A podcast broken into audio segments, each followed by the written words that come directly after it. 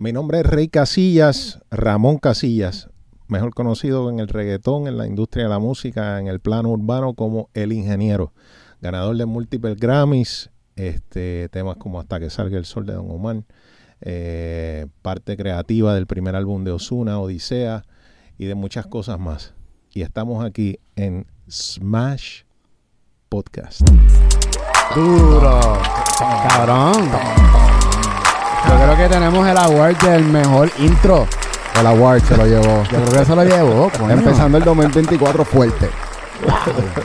Empezó con, con. O sea, a mí me impresionó. Estamos Cabrón. trayendo leyendas.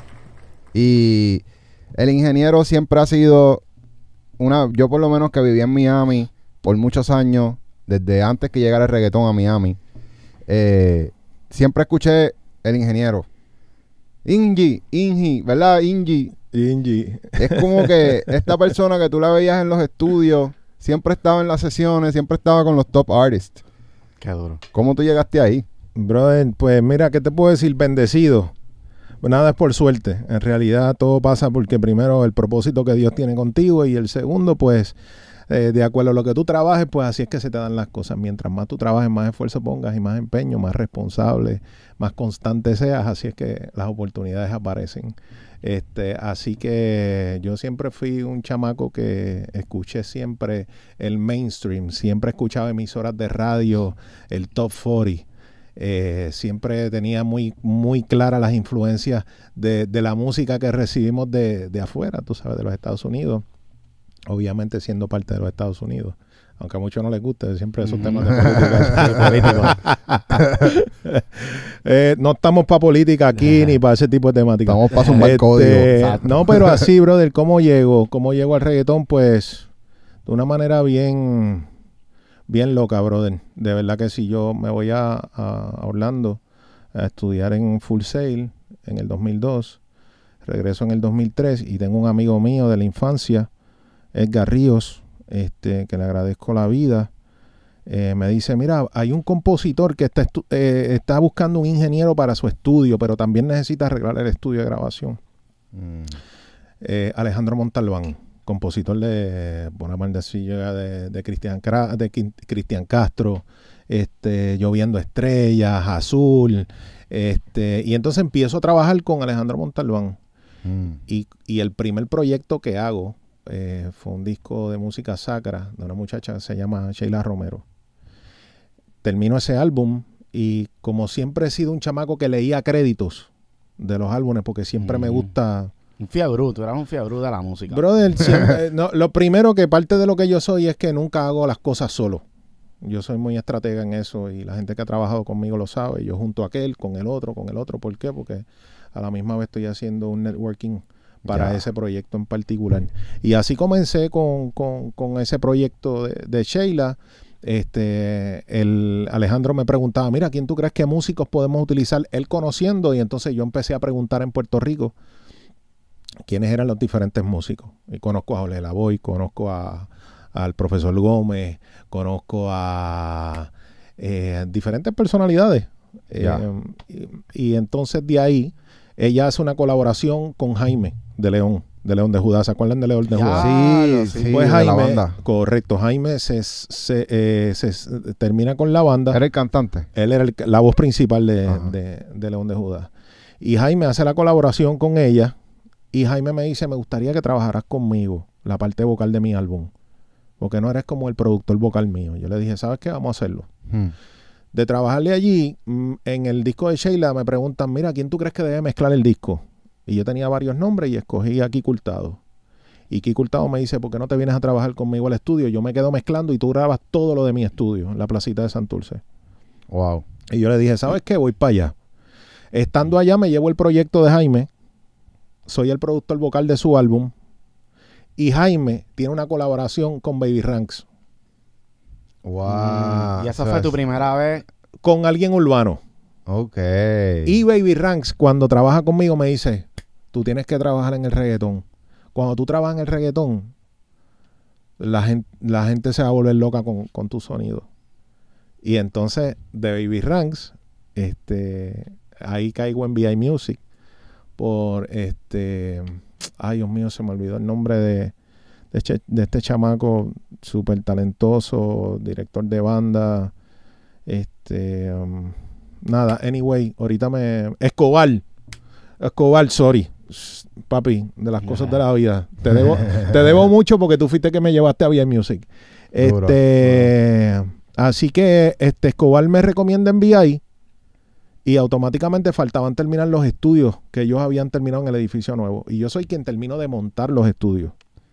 Ya. Así es como yo caigo en el reggaetón. So, you, you were being at the right place at the right time, ¿me entiendes? always, always, always. Y te dejaste llevar también, como que tú aprovechaste las oportunidades y metiste mano. Mira, una- un, un- un mindset bien brutal que he aprendido este, de los gringos, casualmente, este, siempre decían, aunque no sepas hacer las cosas, di que sí, Mm. aprendes en el camino. Ya. Entonces, eh, así lo hice.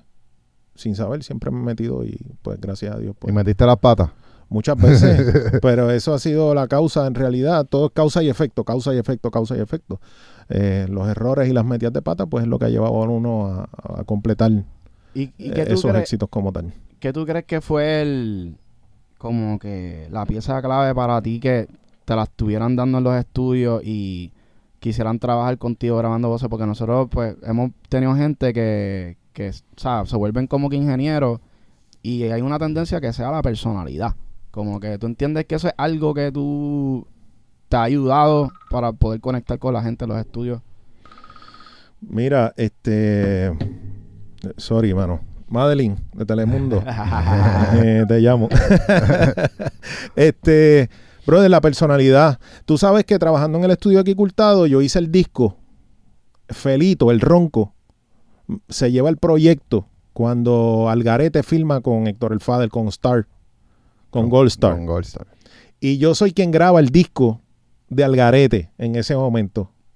Shout out to Ya. Algarete, que siempre es la banda de las fiestas patronales y del Revolú y las. Navidades.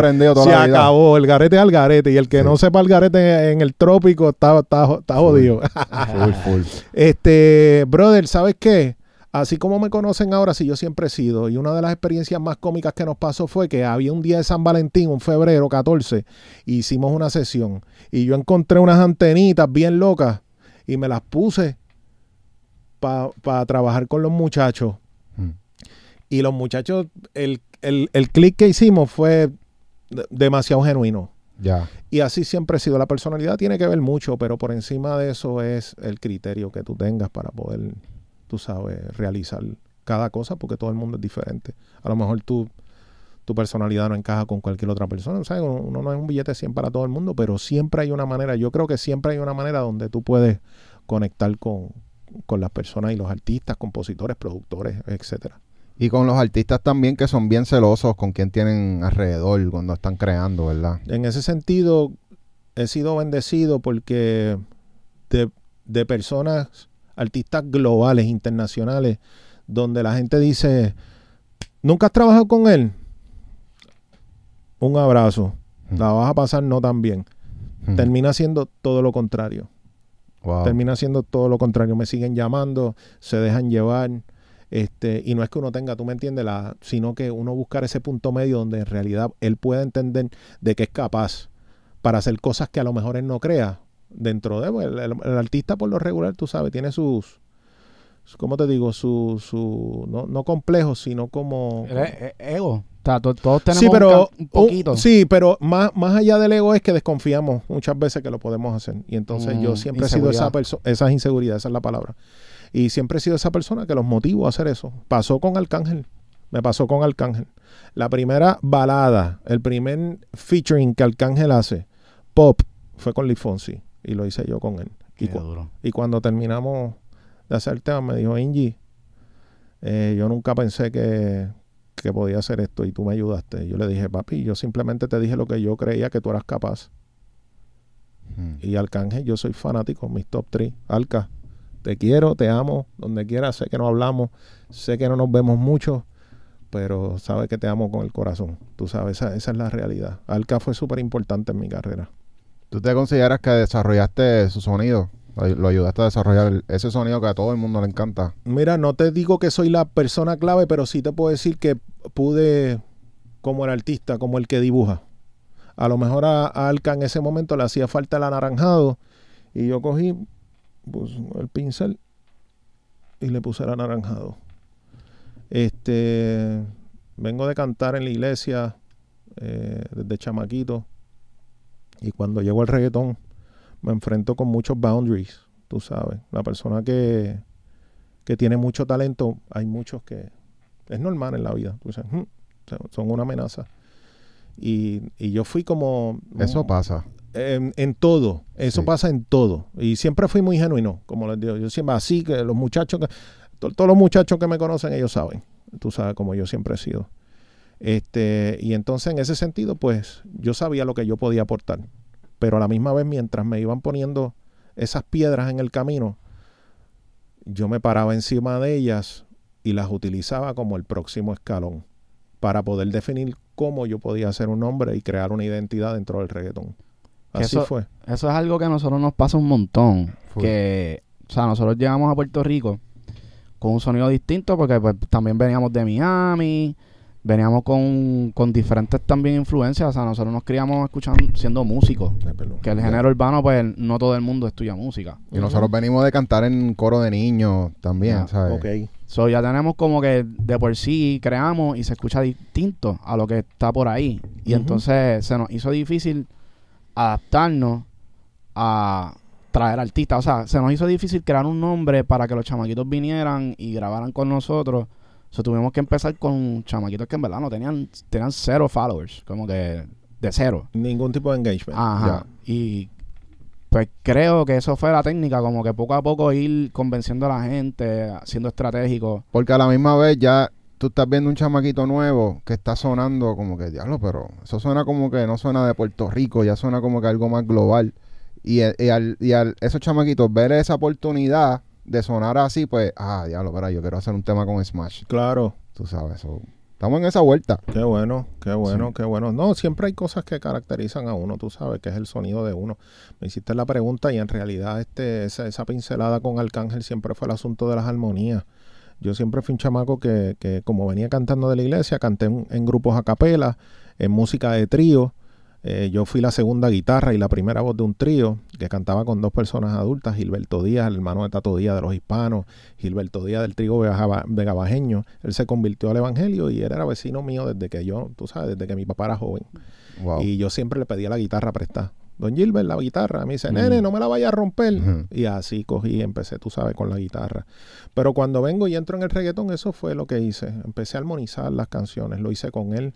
Este, lo hice en esa primera etapa. Yo grabé el último tema de Arcángel y de la Gueto, que fue para el disco de las gárgolas. Eh, The Next Generation, yo creo que fue el quinto. Este, ahí fue en realidad donde yo comencé a trabajar este, más bien con, con los artistas y rápido hice el nombre porque los coachaba. Nadie había, no, no, no había habido en- en- hasta ese momento alguien que les dijera, mira, tú sabes, yo creo que melódicamente puedes ajustar aquí.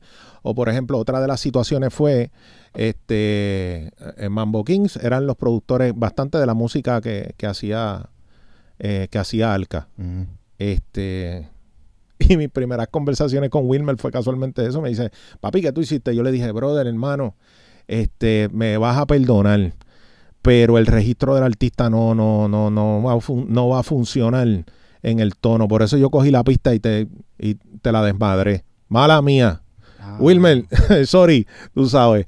Este, Eso es importante. Ese, ese, si quieres zúmbale ahí Sí. una, una bendición. oye, me la merezco. Vamos arriba. Porque, fíjate, hay muchos artistas que buscan pistas en YouTube, ¿verdad? Ujú. Entonces, les encanta la pista y le escriben a esa pista en ese tono, pero se nota que están como forzados y como que hay muchos artistas que no se dan cuenta, pero bájale par, bájale dos, bájale tres, ¿me entiendes? Y así tu registro puede encajar en la pista. Sí, sí, siempre tuve eso en mente, siempre. Porque en realidad el personaje principal no es ni el productor, ni el manager, que tú vas, tú, tú- no tengo nada en contra de eso, pero en verdad hoy en día, con esto de las redes sociales, todo se ha tergiversado. Aquí todo el mundo quiere protagonismo. Y eh, no sé, a lo mejor a mucha gente no le gusta lo que voy a decir, pero en realidad está bueno ya, tú me entiendes, de, de tanta película en las alfombras rojas. O sea, denle su espacio a su artista. Ya. ¿Entiendes? Esa es la realidad. O sea, el, artista necesita su espacio y su espacio es ese. Por el, por- te lo digo porque eso es lo que yo quisiera como artista. ¿Me entiendes? O sea, Ya. yo necesito un buen relacionista público y mi equipo de manejo que entienda de que todo el mundo del equipo va a comer porque tienes una figura principal. Y entonces yo siempre he sido esa persona donde yo reconozco que la persona, el personaje inicial, el, el Batman, el Iron Man de la película es el artista, es el cantante. Entonces, por eso yo creo que desde el inicio siempre he tenido en consideración el registro del artista. Papi, vamos a chequear en qué tono está esto, la menor. Ah, qué chévere, coño, y se lo bajamos medio tonito. Dice, coño, Ingy, ahí cabe bien, me gusta más ahí. Entonces ahí, pues tú sabes, en ese sentido, pues es parte de eso. Y para, tú sabes, para contestarte más bien eso. Y lo hice con Yadiel. Yadiel empezó conmigo. El primer tema de Yadiel con Alca lo hice yo, ¿para qué volver? Y de ahí arrancamos. Yo hice el primer tema de Alca con Don, Química Sustancia, en la parte de la producción vocal. Este, y hay muchas cosas. En ese tiempo no se usaban los pre-delay, los delay, el, el reverb tan pop. Mi sonido siempre fue muy pop para el reggaetón. Ya. De hecho, tuve una situación una vez con el asunto del autotune. Nah, ingeniero lo que hace es grabar con autotune nada más. Y yo le digo, hermano, el autotune es una herramienta de trabajo. Y ya hoy en día, si tú no utilizas el autotune armónicamente, la gente hasta lo encuentra raro. Sí. No es que, no es que, de- o sea, al final del día no es la flecha, es el indio. ¿Me entiendes? Cómo tú utilizas cada cosa. Y entonces encontrar la manera correcta para utilizar cada herramienta de trabajo. Ahí es donde en realidad está la diferencia. ¿Y tú crees, qué tú crees de eso que tú dijiste? Me, me llama la atención porque ya nos acostumbramos todo el mundo a escuchar las cosas perfectas. Y ya está pasando en las redes sociales con los filtros. La gente se está acostumbrando a verse con filtros. Yo no uso ni un filtro. de Ingy con filtro ese, de, que le quita a uno. No, yo voy y me pongo mi botox cada dos años. Que pone el de las pecas. El de las pecas, ya, lo de las pecas, los tatuajes con pecas. Este, brother, la perfección eh, es relativo, mano, también, en realidad. Tú sabes, ya hoy en día nada es perfecto porque mucha gente usando el autotune de una manera bien loca, grabando voces. Este, y lo más loco que nos ha pasado es, en este tiempo, es el pensar que eh, eh, es una pena lo que está pasando con la música. Hoy en día la música es desechable. Eh, las generaciones de hoy en día to- to- todo lo reemplazan. Es muy fácil pensar de que todo el mundo es reemplazable. Y es un error. Es un error. Nadie lucha. Hoy en día nadie lucha por las cosas. O sea, tú tienes un valor como ser humano. Y nadie en este planeta es igual. O sea que de una manera u otra tú tienes que aprender a convivir con las personas en el entorno en el que tú te encuentras. Tan pronto el artista entra por la puerta del estudio, no eres tú, no se trata de ti, se trata de qué cosas pueden lograr hacer. Y así son las relaciones interpersonales hoy en día. Y, y eso es lo que ha pasado con la música. La música es desechable, los compositores son desechables, los productores son desechables. Por eso nos faltan el respeto a los compositores, a los productores, a los equipos de trabajo. ¿Por qué? Porque no se le da el valor. Porque hoy sale un tema y tú mismo le cortas la vida al tema en dos semanas después porque tú estás tratando de pegarte. Y tu objetivo principal es ser famoso. ¿Cómo me Wow. puedo pegar? Entonces no hay calidad. No hay calidad. Ese fue el eslogan que Arcángel me puso. Calidad musical. Hmm. Y no era que yo me lo creía, es que siempre he sido muy exigente con las cosas que hago. De hecho, mi nombre me lo pone Nicky Jan. El nombre del ingeniero. Estaba hablando con Nicky porque Anonymous lo llamó y le dijo, ah, no, yo te tengo que conectar con Nicky de nuevo entre una cosa y otra. Y cuando tuve la oportunidad de hablar FaceTime con Nicky, le dije, Nicky, yo tengo que agradecerte a ti algo muy importante. Y es que sin querer, cuando Nicky está grabando, yo entro por el estudio porque tenía un problema con un equipo. Y él estaba pautando, exactamente estaba pautando en la canción en ese momento. Y como no sabía mi nombre y estaban, tú sabes, pasándola bien en el estudio. Y el ingeniero, y ahí se quedó. Y esa fue la primera canción. Wow, sí, Qué la de. Nicky de Gárgola 5. Pero sí, brother, este, Y- así es la cosa. ¿Y cómo tú sobrevives a esta, a esta masa de, de- de gente que ahora todo, o sea, todo es rápido, eh, barato, básicamente. O sea, no, porque ya son todo, todo, todo tiene que ver con, con templates. eh, ya tienen los mismos sonidos, son los mismos siempre.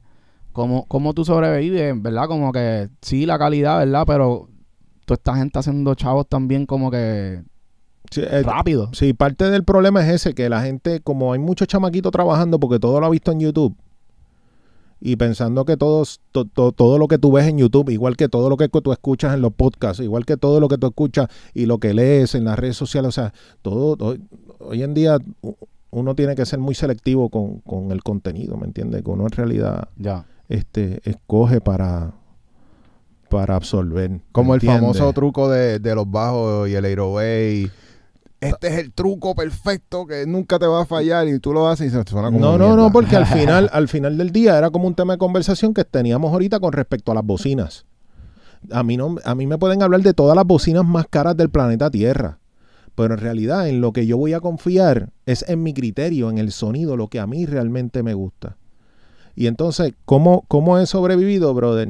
Con tanto, con tanta cosa que está pasando, es bien difícil sobrevivir porque todo el mundo tiene un interés diferente. Y todo el mundo quiere buscar la manera sea como sea, brother, para pegarse. No hay valores hoy en día, no hay ética, no hay lealtad. Entonces, en ese sentido, por eso se hace difícil. ¿Cómo he sobrevivido? Por lo que hice en el pasado. Por la credibilidad que tengo y, el, y, y- y lo que pude lograr en, en- en- en mi tiempo anterior de mi carrera. Yo me había retirado de la música y, eh, tuve una, una situación personal hace nueve meses y en realidad pues decidí, tú sabes, regresar a lo que a mí de verdad me llena y a lo que ha sido mi pasión desde chiquito. Mi primera canción yo la escribí a los 13 años porque estaba bien enamorado. Como el hijo mío eh, está como... vamos arriba, vamos arriba. Es la edad, es la edad, sí, yacho. Pero en realidad, tú sabes, es- eso es lo que te quiero decir. Siempre lo hice, o sea, siempre lo hice. Todo lo que he hecho lo hago con una intención. Entonces está todo el mundo tirando puños al aire hoy en día. Tengo que, tengo que hacer 67 canciones para ver cuál de esas se pegan. ¿Y cómo la van a lanzar sin estrategia? No, una detrás de la otra. Sí, esa es la hora del modo operandum. de Y tú el sabes qué? que ellos no piensan en la repercusión que tiene eso con los compositores y los productores y los equipos creativos. Por eso tanto los, tanto, tanto los compositores por ahí muriéndose de hambre. Primero quieren los temas gratis los artistas y los equipos de trabajo y los Debería haber un fee, ¿verdad? Segundo, segu- bueno, tú entras a California, es como si fuera otro planeta, es como si fuera Júpiter. Cuando tú entras a trabajar, sea como sea, en California la unión te envía un cheque Hmm. porque tú estuviste cierta cantidad de horas en el estudio, aunque sean 90 dólares, pero te, te dan el respeto, ¿me entiendes? Lo que tú. Entonces, eso es lo que te quiero decir. No todos los artistas son así, no todos. Pero en realidad la carta de presentación no puede ser esa. No, no, papi, este, envíame el tema que yo, está bien, yo te envío el tema, dale, escúchalo. ¿Me entiendes? Entonces viene, se tardan seis meses en escoger esa canción y seis meses más para Pa' promocionarla. Y No, para pagarte pagarte. son seis meses para pagarte. Y Y cuando seis van, meses para firmarte y cuando van para esa vuelta, todo, todo ese espacio, toda esa creatividad que tú eh, eh, eh, este, pusiste a, a la disposición de esa canción, de esa pieza de arte en particular, te la cortan con un tema. Sí. Y no generaste ni, ni todo el mundo se cree por ahí que los compositores están, ya tú sabes, bollantes. Hay dos o tres que hay que respetarlos. Porque son buenos y han sido constantes y tienen las puertas abiertas con muchos artistas. Pero hay, hay muchos que están tratando de, de echar para adelante, emergentes, compositores y productores emergentes que se les hace muy difícil. Y los vemos también que han, han hecho malos contratos. Y están firmando contratos antes de tener un catálogo que sea sustentable. No, por lo menos en mi experiencia personal, brother, yo vine a firmar un deal y un contrato así como de management, brother, como casi siete años después. De- yo nunca tuve prisa para eso. Lo peor que tú puedes tener es prisa en este negocio. Tienes que construir. Hay que construir. Construir. Una canción, dos canciones, tres canciones, cuatro. Y la constancia, como te lo he mencionado, ya se lo he mencionado varias veces, la constancia es parte de- del éxito en cualquier, en cualquier negocio. Ya cuando tú construyes, pues tienes un catálogo, tienes 25 canciones. Y ya en realidad, cuando tú sientas que estás dando un- un pasito más donde puedes tener el acceso a otro tipo de artistas que están en otro, ¿sabes? De la C, de la B y de la A y de la elite, pues ya entonces poquito a poco, pues se te va a acercar alguien. Tú no necesitas un management al principio de tu carrera. Espérate. Si lo tienes, pues, Zumbando Vamos arriba. Zumbando código. Esa es mi opinión personal. A lo mejor los managers piensan que sí, porque obviamente ellos cogen un por ciento de lo que es uno, ¿me entiendes? ¿Y qué tú Este- piensas de los managers que se meten en los splits de composición? Hacho, eso es un tema bien controversial hoy en día.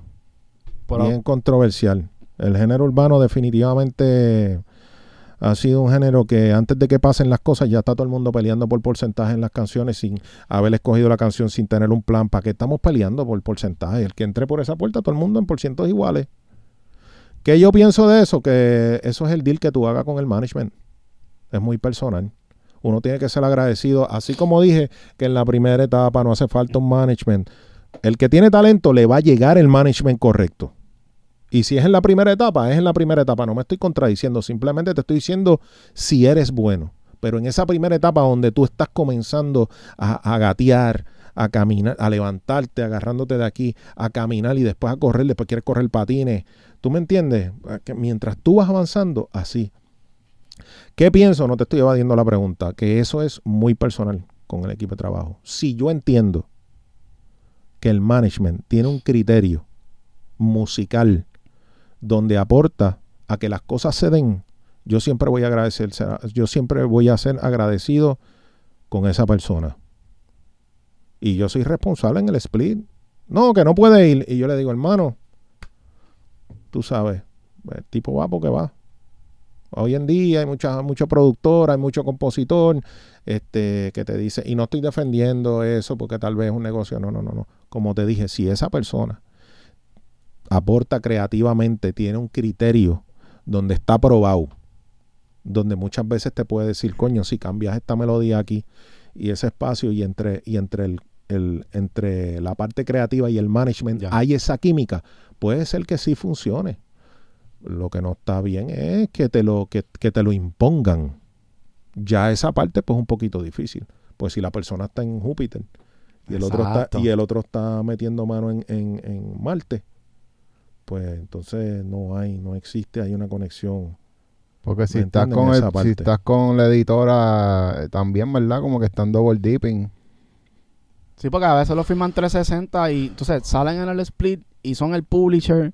Entonces, como Pues que. pero, pues, pero es que todo el mundo tiene derecho, ¿me entiendes? Por eso te estoy diciendo, no estoy, no estoy defendiendo que el management tenga por- derechos de autor, ¿me entiendes? Eso es otra temática, podemos dedicarle seis horas a eso. pero por encimita, así es como te estoy diciendo.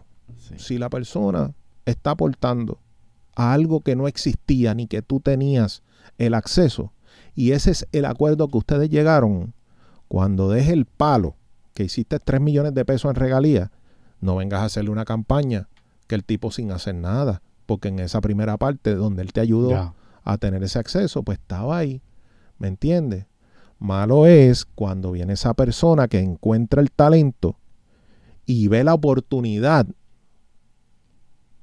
que su único sea su agenda, ¿me entiendes? Yo no, cuando yo voy a trabajar, yo le digo, ¿cuál es tu plan de trabajo? ¿Qué tú quieres hacer? ¿Cuáles son tus metas? Y entonces yo veo cómo yo puedo ayudarte a lograrla. ¿Me entienden? Ya. Es, es diferente. Eso- Tú das mucha consulta ahora, ¿verdad? Sí, siempre he sido así. Yo tengo aquí, mira, Ángel Gabriel. Ayer me preguntaron que por qué no tenía la espada, que se la puse aquí, lo desarmé y tiene un pergamino. Es por eso, porque todo el mundo siempre me llama, coño, ingeniero, ¿qué tú, ¿qué tú crees de esto? ¿Qué tú me aconsejas en este negocio? ¿Qué porcentaje tú crees que podemos hacer aquí? Y los split. Entonces me he tenido que leer muchas cosas para poder, cuando voy a hablar, pues hablar con propiedad. Ahora que, que está surgiendo más información, ¿verdad? Porque para los tiempos que fuimos a Full Sail, la información era bien escasa. Eh, ¿cómo, qué, qué sitios estás usando como que para buscar esa información que sea buena de verdad? Brother, yo creo que siempre va a haber alguien que sabe más que tú. Digo, no es lo mismo tener el teléfono a, a que ya, a llamar y a que te contesten. pues soy afortunado y bendecido de que cuando marco, pues me contestan. Así que, así como me preguntan a mí, yo también pregunto, tú sabes. Y sí, busco, busco en el, en el internet, tú sabes, y, y voy viendo. El negocio cambia muy rápido, hay que estar al día con todo. Sí, y, y vemos siempre que los productores terminamos siendo como consultor, pero también psicólogo. Uno tiene que aprender tantas cosas en esta vida para poder, ¿sabes? Y somos los menos re- remunerados, vamos a ponerlo así, en, Sí, en general, con los compositores también. sí, pasa mucho, pasa mucho, pero yo creo que el artista que es consciente siempre te va a dar tu espacio. Don Omar, pueden decir lo que quieran de Don. El tiempo que yo estuve con él es de las pocas personas que me dice, tú sabes qué, tú vales tanto, tú sabes qué, ese es tu por ciento porque yo sé lo que tú das. Ingeniero, Rey, Duro. ¿Qué hay para hacer? Lo que hay para hacer es esto. Vamos a darle. ¿Cuánto es? Tanto. Don. Ahí está. ¿Me entienden? Entonces, cuando tú eres un tipo que la gente reconoce realmente lo que tú eres, lo que tú das, lo que tú puedes aportar, siempre vas a tener eso ahí. Tú sabes, eso no te lo va a quitar nadie. Tú sabes que en, en esto de los estudios y la producción hay una cultura, especialmente en los Estados Unidos, de empezar como intern, haciendo el café Sí, claro. o haciendo los mandados. Sí. Esa cultura en Puerto Rico no existe. ¿Cómo, cómo tú crees que, que aquí se puede implementar como que los chamaquitos se desarrollen desde cero? es educar. Todos están educar a, lo- a, lo- a las generaciones que vienen. Educarlos, pero más allá de eso, hacerlos entender de la razón por la cual ellos están pasando por el proceso. Muchos de los problemas que tiene la juventud hoy en día, yo tengo tres hijos. Tengo un varón y tengo dos hijas. Que los amo a los tres con todo el corazón del mundo. Y siempre les digo lo mismo. No podemos brincar las etapas. Tenemos que aprender. Tenemos que caminar poquito a poco. ¿Me entienden? O sea, tú no puedes pretender. Es como el chiste ese. Mira, mami, aprendiendo a correr bicicleta. ¡Wow! Mira, mami, sin mano. Y después, mira, mami, sin dientes. Te jodiste, tú sabes. Pero es por eso mismo, porque la generación de hoy en día todo lo quiere rápido. On demand. Y entonces, como no reciben eso, por eso la juventud hoy en día son las más de los más depresivos. ¿Qué podemos hacer con esa generación cuando tú les dices, ven para que aprenda? Ellos tienen que entender de que limpiando baños probablemente puedas entender y darle el valor a la próxima oportunidad. Porque si tú llegas entrando por la puerta y yo te doy la consola, ¿cómo tú vas a tratar al que está limpiando el baño? ¿Me entienden? Entonces, en realidad, ahí es donde está el asunto. Ahí donde ahí es donde hay que educar a los chamaquitos nuevos. Después de limpiar el baño, este. Junior, este, coño, cuando termines de, de, de limpiar el baño, pásate por acá. Porque tú reconoces a quién tú le estás dando la oportunidad. Así que el que está limpiando el baño tiene que saber de que te dieron la oportunidad porque yo reconozco que tienes otro talento, pero necesito que pases por esa etapa. Exacto. ¿Me entiendes? Así que cuando tú le dices, Junior, ven acá, tú ves los cables que están en la esquina, por favor organízamelo y pónmelo así. Y entonces tú comienzas a probar a esa persona. Pero a la vez que tú comienzas a probar a esa persona, Junior, en este caso, aprendió poquito a poco cómo trabaja ese entorno, ese environment. Y eso te va a brindar un conocimiento. Y si no pasas por esas etapas y vas directo al estrellato, y si cuando te caigas, te vas a dar bien duro, te vas a azotar, te vas a azotar.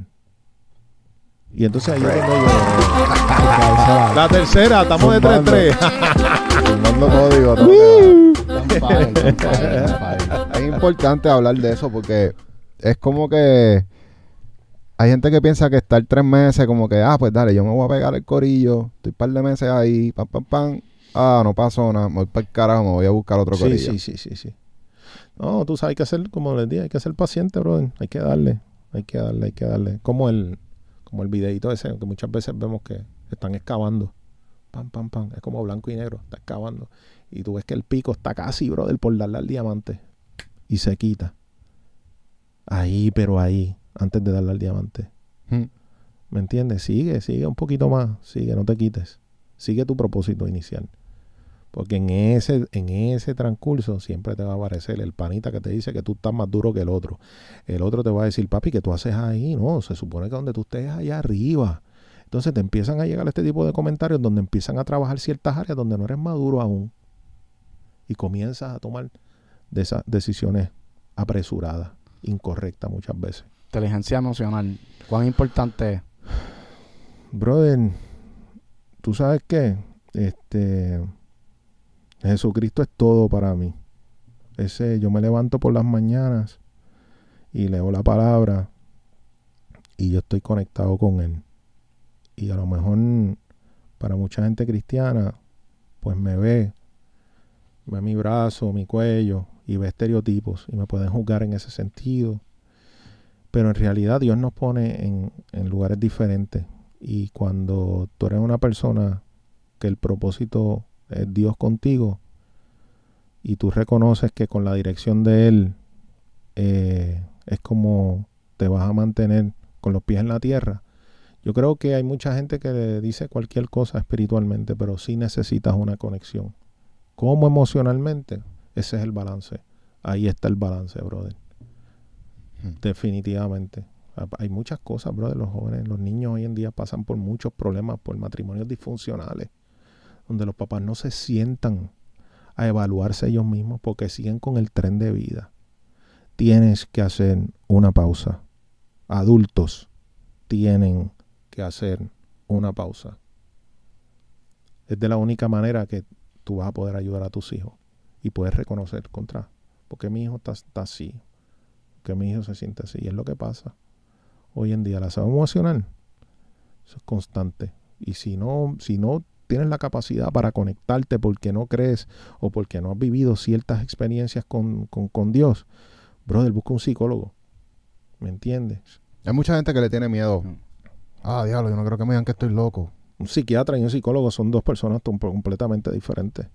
Independientemente, si tú reconoces que tienes un fallo, hay un cortocircuito por algún lado, tienes que sentarte con alguien dobla rodillas, ¿entiendes? Tienes que sentarte con alguien, no hay break. Porque eso si no, pues, como les digo, toda acción tiene sus consecuencias. El 95% de las ocasiones cuando tomas una buena decisión pasan cosas buenas. Ya. El 100%, el 3%, el 50% de las ocasiones que tomas una mala decisión, los resultados son negativos. ¿Me entienden? Entonces ahí es donde uno como adulto tiene que enseñar y educar a las generaciones nuevas. Sí, porque especialmente hablando de, esa parte de, que los chamaquitos lo quieren todo rápido y esos nos como que los sienten más poderosos y por eso se deprimen porque como que están acostumbrados al sí y ese no, como que, oh, fuck, no, yo necesito eso. Claro. So, está, está cabrón como los chamacos de hoy en día tienen que, yo diría que pasar por, por, es como un sufrimiento, podría ser, que nosotros como que a lo mejor cuando nosotros nos criamos, pues la mentalidad era diferente y uno pudo aguantar otras cosas. El bullying, a mí me hicieron mucho. Más aquí, esta isla es la patria de. Pero uno como que crece, ¿verdad? Porque nosotros lo encontramos normal, dentro del corillo, nos hacemos un par de cositas, pam, pam, pam, y qué sé yo. Malo es cuando lo utilizamos con una intención incorrecta, ¿me entiendes? Y ya lo usamos. Ahí sí, obviamente, pues. Digo, no es que yo estoy diciendo que soy un bulliador, ¿tú me entiendes? Pero uno, uno tripea a lo otro y es como que normal. el pitcher, yo, el yo le hacía, el otro estamos viendo videos de, cuando éramos chiquitos. Nosotros somos hermanos. Ok. no se parecen, brother. Qué jodienda.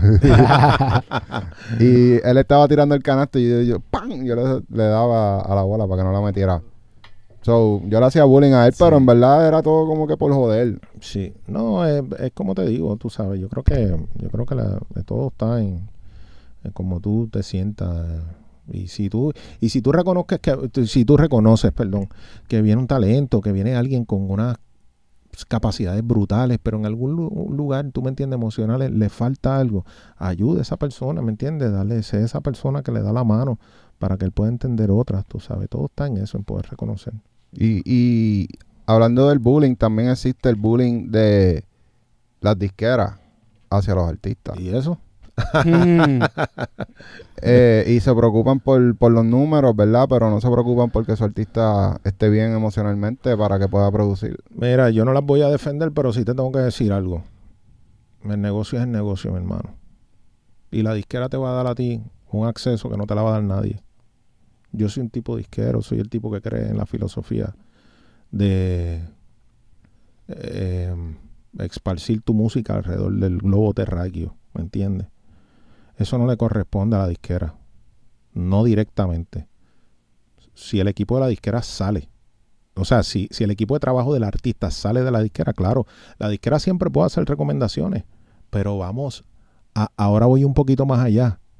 Los artistas no les gusta tener 14.500 al- alcahuetes al lado. ¿Verdad? ¿Me entiendes? Esos son los primeros que se tienen que dar cuenta y decirle, papi, bájale al sistema. ¿Me entiendes? O, boom. te sale veo- caro. No, no, no. eh, contra, te veo. eh, te ¿Entiendes? Ya.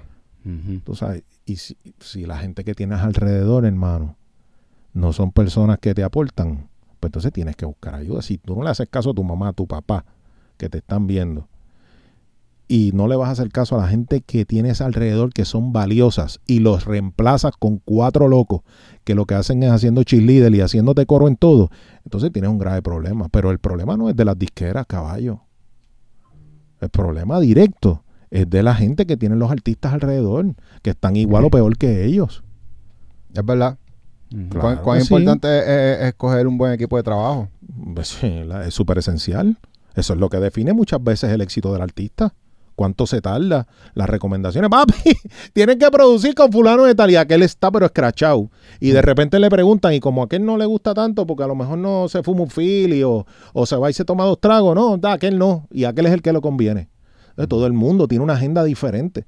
Pero el artista tiene que ser lo suficientemente inteligente para decir, me hace falta, no me hace falta esta persona en mi equipo de trabajo.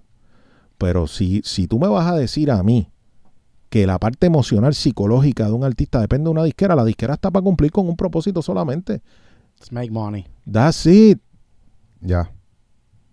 Esa es la realidad.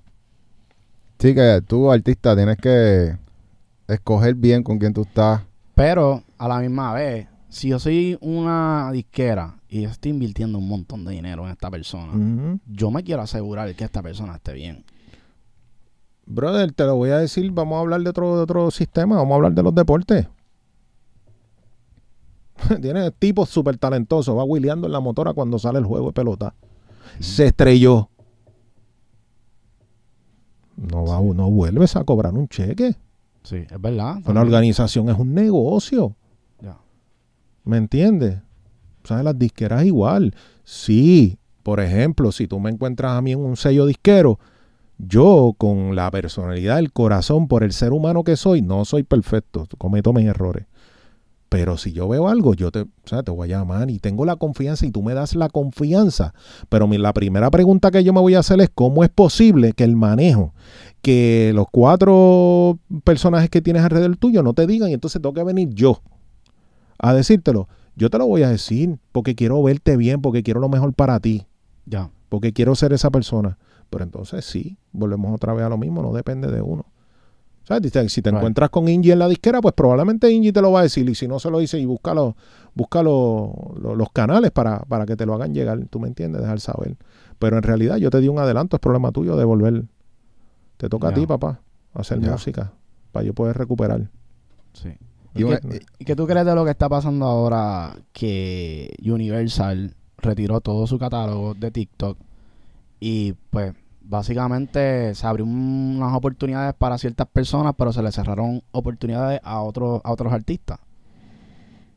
Eh, brother, las partes legales de eso, nosotros siempre estamos batallando con porcentajes de cuánto se pagan de regalías, etcétera. En ese caso, pues, ellos entienden de que lo que voy a ser muy político en la contestación de eso, porque obviamente en realidad, pues, two sides. eh, brother, lo que pasa es que al final no, ¿sabes? yo no, no, no estoy empapado de, de, de la razón como tal fiel, fiel, pero Right. sí sé que son, tú sabes, porcentajes y uno sí tiene que retirar el catálogo, papi, y tú lo vas a hacer. No, yo no, Taylor Swift lo hizo.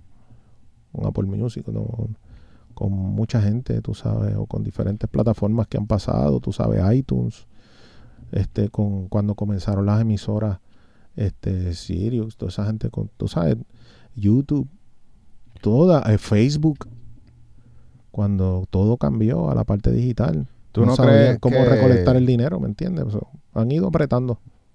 Sí, y, y lo que estaban diciendo es que TikTok pues paga menos que todas las demás plataformas. Básicamente, esa es la razón. Y no quisieron subir el por ciento y por eso retiraron el catálogo. Y eh, a favor de, de TikTok, como que ellos lo ven como que nosotros tenemos la plataforma número uno de descubrimiento de música, de talento, Ujú. de exposing your product. Como que, Sí, yo creo que ¿cuánto uno- valor tiene eso? Yo creo que uno al final del día uno tiene que ajustarse.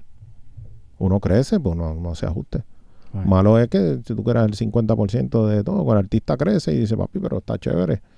Ya tú recuperaste hace rato, vamos a, vamos a ajustar. Mm. Y entonces tengas la visión y la madurez para decir, igual que las compañías, ¿sabes qué? Sí, yo soy un desarrollador de talento, TikTok. Eso está perfecto. Pero el contenido lo creamos nosotros. Por eso es que Universal obviamente pues se pone en esa posición porque hay que apretar tornillos y ser un poquito más justo. Obviamente ellos lo hacen porque ellos son la distribución del proyecto y ya ellos le dieron un adelanto al artista. Y como único ellos recuperan esa parte del máster, etcétera, etcétera, etcétera, es porque cuando todas las plataformas digitales pues en realidad pues envía su chequecito de la regalía mecánica del proyecto y eso. Sí, sí. ¿Tú has visto todas las canciones como que están saliendo ahora, como que a canciones viejas que están saliendo ahora como que a, a ser famosas, básicamente gracias a TikTok? Sí, así mismo es. Y, y muchos artistas que se están creando a través de TikTok.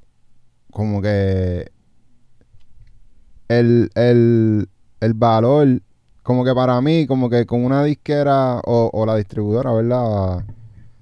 Universal como que no le vea ese valor, para mí fue como que, como que un poco de greed. Como que sí yo entiendo que, que ellos tienen que hacer su dinero para atrás, ¿verdad? Pero a la misma vez, ellos son los más dinero que hacen. En Spotify. O sea, entre los. Entonces-. ¿Cómo tú le vas a, a negar esa oportunidad al artista de, de, de, de poder ser descubierto? Y como que tirarle...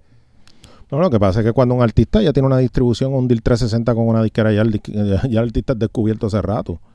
Ellos están defendiendo, ellos están, van a defender su producto y lo que han invertido en ese producto. Siempre va a ser así. Por eso te digo, negocio es negocio. Como tú, estás, tú tienes una finca aguacate y la distribución es, este, no sé, los carritos de la calle. ¿Tú me entiendes? Y de repente los carritos de la calle, pues son quienes exp- exponen tu, tu- tus aguacates. pues, Y te lo está pagando 35 chavos el aguacate. Y de repente tú ves, papi, que, que hay aguacate por todos lados. No, porque ahora Grande decidió, cualquier este, Walmart decidió distribuirme a 5 pesos. ¿Y qué tú vas a hacer con los carritos primero que te ayudaron? Vas a tener que decir, papi, tenemos que ajustar. Si quieres los aguacates. Es normal, ¿sabes? Un negocio. Lo que pasa es que hay que entenderlo y mirarlo de otro punto de vista. Sí. Ya, Cada uno Sí, tiene claro. su. ya, ya, ya. Cada uno tiene su punto. Yo no, yo no creo que. O sea, yo lo veo de la manera en que se le abrió una oportunidad a más personas que no estén con ellos. Básicamente porque. Por eso te digo que, que fue lo que te dije. O sea, el artista que está con una disquera ya, la- aunque sea un pequeño sector, lo conoce. O sea, es Ya. reconocido. Mientras tanto, pues que sigan los otros. Lo que pasa es que a esta plataforma sí le hace falta los catálogos de artistas los major labels. Entonces los major labels van a decir, párate, vamos a ajustar. Vamos a ajustar como cuando toca, como cuando hay crecimiento, tú sabes que ajustar. Hubiera un, un truco como que te venga hacia la mente que tú como artista de, de Universal digas... O "Coño, de pero- Sony o de Warner. O, Ajá. Eh, puedas hacer para soltar en TikTok sin que te bajen el tema o no, como un live session. No. tú podrías hacer un live session como artista haciendo el tema ahí acústico y... Ah, Es que yo no buscaría, yo no buscaría una alternativa porque la disquera decidió no sacar mi música de ahí. Cuando tú firmaste con esa distribución o disquera, tú lo hiciste porque tú entendiste que esa era la gente que... ¿Me entiendes? O sea, hacer eso es meter una curva y no, no puedes meter una curva. Tienes que esperar y ser parte del proceso porque al final te vas a beneficiar tú también. Imagínate que se te acaba el contrato con la disquera, pero sin embargo la disquera fue quien luchó y puso su equipo de abogados para, le- para luchar algo por ti que te va a beneficiar cuando tú termines el contrato ahora el mes que viene. Entonces te benefició lo que la disquera hizo. Ay, yo no, yo no busco curva, o sea, no, yo no busco una alternativa, pues ya la gente me conoce. El talento nuevo es diferente. El, talento nuevo tiene que, papi, grabarse hasta tocando guitarra encima de un caballo. Sí. Ya. Y para que vean la creatividad y cuán, cuán, cuán- cuán genuino eres. tú Pero sabes. Un ejemplo, aquí hay un chamaquito que en verdad, pues, para mí, a mí me gusta mucho como le mete, se llama Robbie. Ok. Este, es de la nueva generación, básicamente. Pero lo filmaron ya en Universal. Ok. Ya él no puede subir su música a TikTok, que era su plataforma para ser descubierto. Pero ya le dieron un adelanto. Pero su música no va a llegar igual a los oídos cuan- cada vez que saque su música como antes. Pero cuando, pero cuando terminen la disputa, pues va a ganar más. Ok. ¿Me entiendes? O sea, todo es relativo. Todo como, cuán maduro tú veas las cosas. Tú sabes, chamaquito emergente, pues tomó una decisión en ese momento en particular. Que esa era, tú sabes, la compañía como si hubiese sido cualquier otra. ¿Me entiendes? Por eso te digo, no importa. Universal, Warner, Glad, eh, Rimas, Sonar, Virgin, Sony. ¿Tú cualquiera. crees que todo- todos se van a retirar? Al igual que lo que empezó Universal. es que no sé si todo el mundo hizo el mismo trato que hizo ellos, con, ¿entiendes? Por eso que te digo que más allá, por eso te dije que mi contestación va a ser un poco no genérica, porque no sé cuánto ellos negociaron. Pero hoy en día todos estos major labels terminan comprando acciones de todas esas compañías. o- Sí, que eso fue, eso fue lo que pasó también con Spotify. O sea, le- entre las tres se pusieron de acuerdo, dijeron, vamos a hacerle bullying y boom, vamos a quedarnos con un gran porcentaje de Spotify. Ellos podrían hacer, me imagino, que lo mismo con TikTok. No estoy al tanto de Tacho, ese eso es chino. mano. Ah. Eso es de China, eso no va a hacer nada. Tacho, ahí no pueden hacer nada. Pero sí, no, en verdad es curioso todo lo que está pasando y Sí, pienso que, que muchas cosas. va a ser como un shake en, en la industria. Siento que es bueno que estas cosas pasen. en Sí, verdad. oficial. Lo que es que tienen que aprovechar ahora todo el mundo a soltar música en TikTok, los Sí. que no están filmados, para pegarse porque está. retiraron un montón de música. Ahí Sí. se merece unos aplausos el pana. La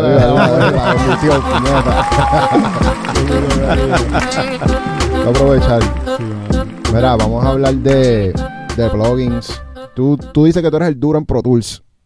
Yo no soy duro. es simplemente mi, es la plataforma que yo utilizo, tú sabes, para grabar y eso y, y programar y eso, bueno, sí.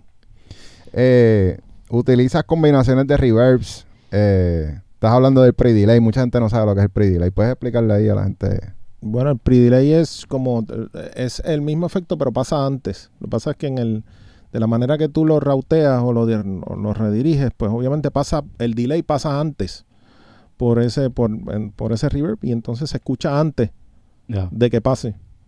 Ya. Entonces, pues, eh, eso es un concepto más pop. Pero hoy en día es que todos los plugins ya tienen con eso y tú lo ves y lo buscas ahí pre-delay y puedes jugar con él y, y ver en qué momento tú lo quieres. Sí, porque ya te traen el sync y te lo ponen ahí en el, en el exactamente. tempo. sí.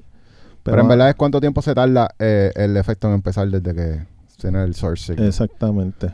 Eh, ¿Tienes plugins favoritos ahora mismo?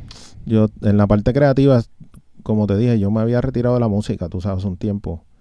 Y ahora mismo no estoy tan actual con los plugins que están. Porque siempre he sido, como preguntaste ahorita, ¿verdad? La gente, pues la gente siempre me llama para preguntarme.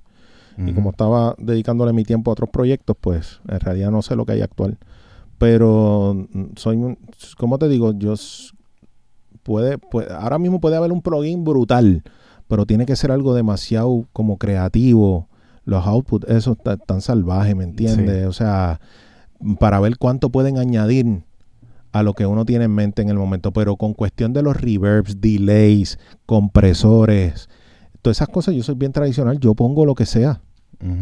Y por ahí voy buscando. Lo que suene bien. Es que al final es mi oído. ¿Me entiendes? O sea, voy buscando casualmente, pero así plugin favorito. No, no te puedo decir, tú sabes, en cuestión de eso, no, no, no tengo una lista de plugins nuevos. Tu proceso es creativo. A la hora de, de mezclar unas voces, ¿te gusta empezar de cero siempre o ya tú tienes como que ciertas cosas que te gusta poner antes de empezar a trabajar? sí, yo siempre tengo mi reversito y eso, y tengo mi, mi, mi ¿cómo te digo? Mis compresores así. em, pero mm, Tú tienes un vocal chain legendario. DH. Explícale ahí a la gente de tu vocal chain. No, como te digo, hay gente que pone, por ejemplo, el EQ antes de- del, del, del, del, compresor o viceversa. Y en realidad, como te digo, yo, yo casi nunca, yo casi no, yo no tengo una estructura que utilizo siempre. Yo sí tengo un template que es lo que, lo que tengo ahí, un auxiliar con un reverb bien simple. Y si no estoy, cuando vamos a grabar en el estudio algo, da- dame un marquecito que en tres minutos te preparo lo que hay. Y cojo el, el- el track de audio, lo routeo a auxiliar, ese auxiliar le dura una señal de reverb y delay y ahí mismito lo grabo, pero en realidad no, tú sabes, no, no, no tengo así algo de predilección como tal. Y en cuanto a, al- a la- lo digital versus lo análogo, hemos visto cómo toda la parte digital se siguen tratando de emular y los plugins tratando de sonar como las máquinas. ¿Tú sientes la diferencia entre lo digital y lo análogo? Sí, obviamente así, si yo lo fuera a describir, pues está el color negro es lo digital y el color cremita pues es lo análogo. Siempre lo análogo yo lo, lo encuentro más, más redondo eh, en, en todo, tú sabes, como smooth, este, tal vez mucho más cuerpo en el sonido de un antena, una trompeta, siempre, DH, el, el spring. Este, en todo siempre lo encuentro lo análogo, siempre. ¿Por qué? Por, el, por la cinta. Pero hoy en día, como pasan las cosas tan rápidas y las, las horas de estudio son caras, eh, por pasar por cinta y ese proceso, olvídate, en eso tienes que sacar otro budget adicional. Ujú. y para calibrar la máquina. Imagínate, eso es otro tiempo. Sí. Ya, ya los artistas no están pasando tanto tiempo en los estudios, ¿verdad?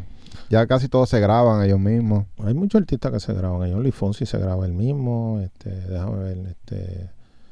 mm, hay par de gente que se graba. Hay par de gente que se graba. Yo siempre me grabé yo mismo. Este. Isaac. Isaac se graba él mismo. Eh, yo creo, tengo entendido que Rosalía se graba ella misma. Tú sabes, hay, hay par de artistas que, que les gusta y están en su zona, se sienten cómodos haciendo diferentes cosas, intentándolo. ¿Y cómo tú ves eso? Que los artistas ya estén tomando ese paso. Súper, súper, porque pueden entender cuando van a un estudio, entienden al que los está grabando. Hay muchos que lo que te exigen es eh, que les bajes el cielo y en realidad nunca han pasado, no entienden el proceso. Entonces, cuando uno trata como de traducir eso y tratar de, de complacerlos, pues muchas veces ellos como que, ah, no me gusta grabar voces con fulano, porque esto y esto y lo otro, pero porque no entienden, no sacan su tiempo.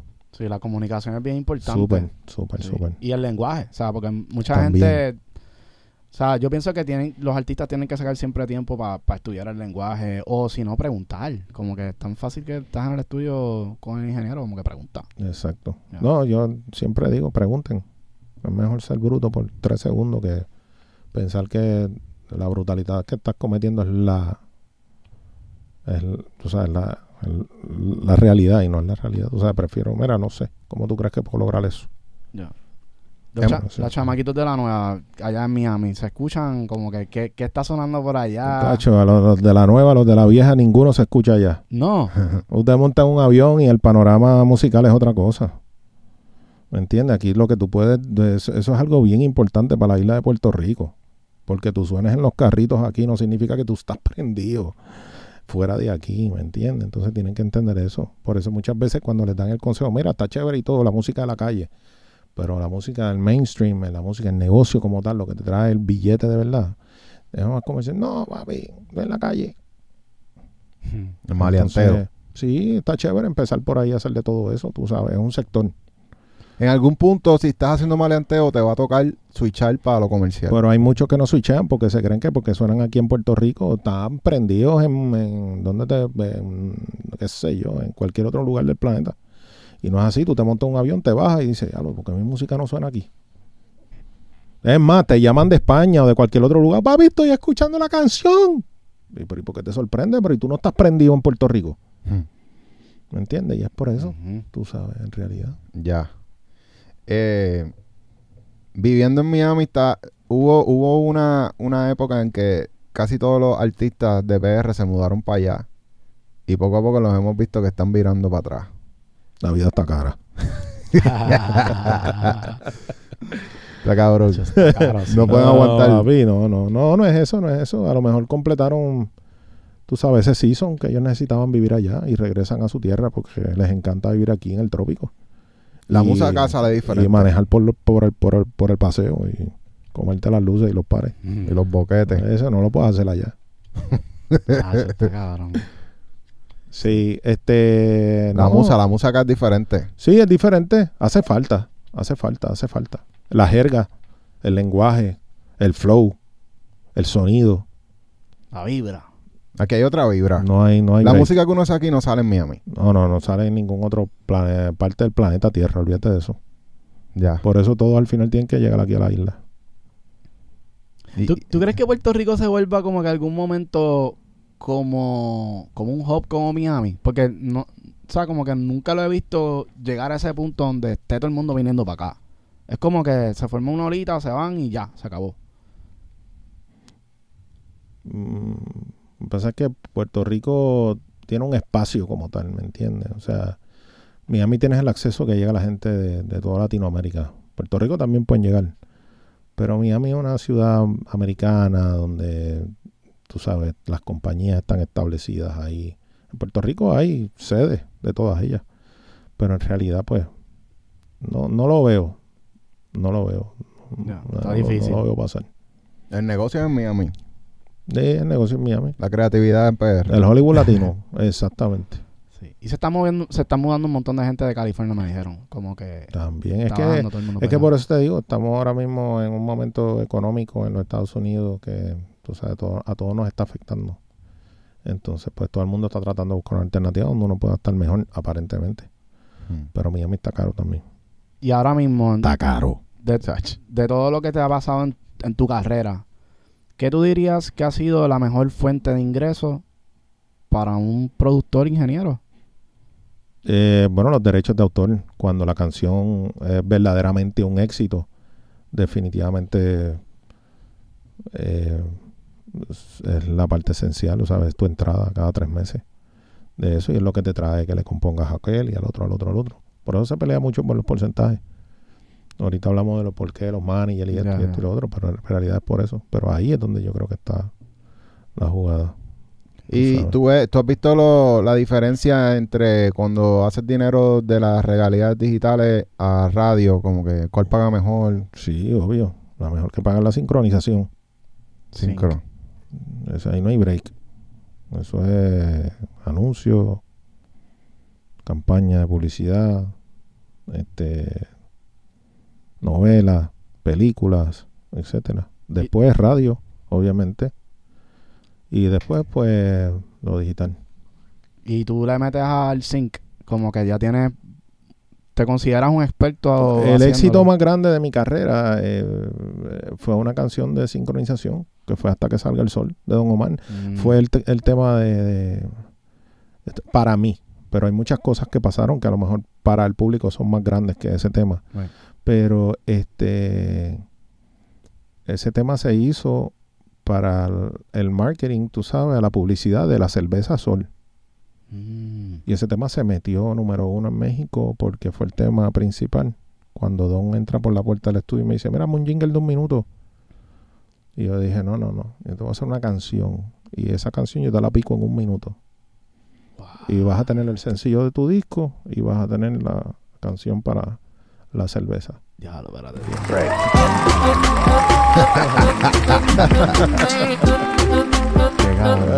¿Esa es la de Salió el Sol? Hasta que salga el sol. Hasta que salga el sol. Ah. Tiene una influencia brasileña. Ujú. Diablo. Sí, ese tema lo produje yo, lo compuse con Psycho. En paz descanse. Y este. Sí, y así fue que pasó eso. Pero sí, o sea, la sincronización. Tengo mis contactos para eso también y siempre están ahí pendientes. Eso es un joseo que hay que conocer a los music supervisors, ¿verdad? Eso es lo que le dicen a todo el mundo. ¿Qué tú crees? Eso es un joseo, brother, que, que es como el que arregla transmisiones de un carro. No lo vas a llevar donde arreglan freno, tiene que ir al que arregla transmisiones.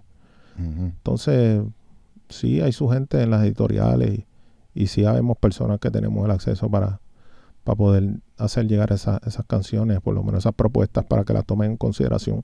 Pero no todo el mundo sabe sincronización, no todo el mundo tiene el acceso a sincronización, es como tú, tú sabes. Yo pienso que eso que tú dijiste de, de, de hacer una canción de un jingle, eso está tan fucking genial. Sí, en realidad cuando Don me pide la canción era para eso, dame un jingle, hay tanto en la mesa para hacer un jingle de un minuto como otra canción. Y yo le dije, no, no, no. Él salió por la puerta y Saiko estaba conmigo y me dijo, vamos a ganarnos esos tanto de dinero. Y yo le dije, párate, párate, párate. tú puedes coger todo el dinero mío, lo puedes coger, yo te lo regalo. Yo no quiero dinero. Yo quiero los derechos de autor de la canción. Eso es lo que yo quiero. Mm. Y así fue que pasó. Y le dije, ah, ya, yo solo, mira, Ingy, eso tú lo matas, papi, pero en media hora. Y yo le dije, dame un break, dame un ratito más. En 45 te hago la canción. Sí, para darle cariño. Sí, porque yo sabía, yo estaba haciendo el álbum. Yo estaba Mm. haciendo el álbum de Don. Y entonces, este, en ese momento, pues, él no tenía sencillos. Y entonces ahí yo maté dos pájaros de un tiro. Y entonces le dije a Saiko, mira, ¿sabes lo que voy a hacer? Voy a hacer lo que les comenté ahorita. Voy a hacer una canción.